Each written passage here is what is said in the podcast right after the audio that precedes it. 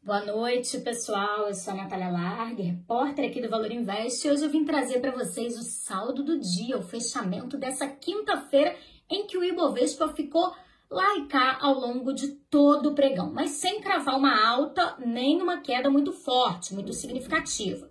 E aí, nesse chove não molha, o Ibovespa fechou perto do 0 a 0, com uma alta de 0,11% aos 107.552 pontos.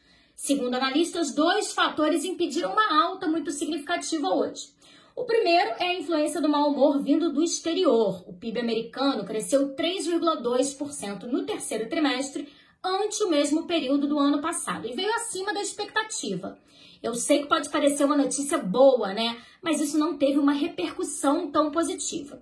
Isso porque o indicador mostra que a economia anda forte por lá e a inflação deve continuar alta, apesar dos esforços do Federal Reserve, que é o Fed, né, o Banco Central norte-americano, para que a inflação caia.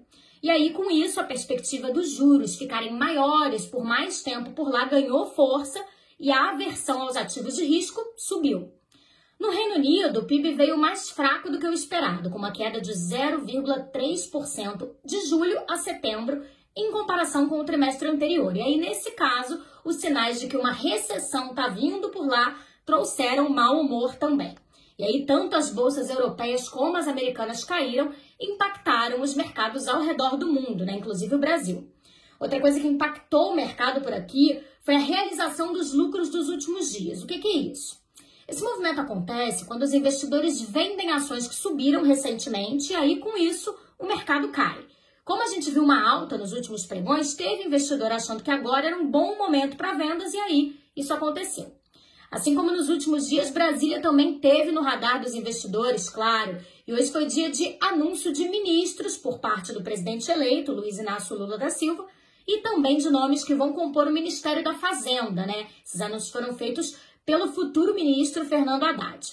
Para alguns analistas, a bolsa não teve nenhuma reação forte aos nomes que foram apresentados, justamente porque não teve nenhuma surpresa muito grande. Hoje, as maiores altas do dia ficaram por conta das ações de frigoríficos e das lojas americanas, que são ações que se beneficiam ali das festas de fim de ano. Teve também uma alta forte da Sabesp, né, que teve notícias aí de uma possível privatização que animou o mercado.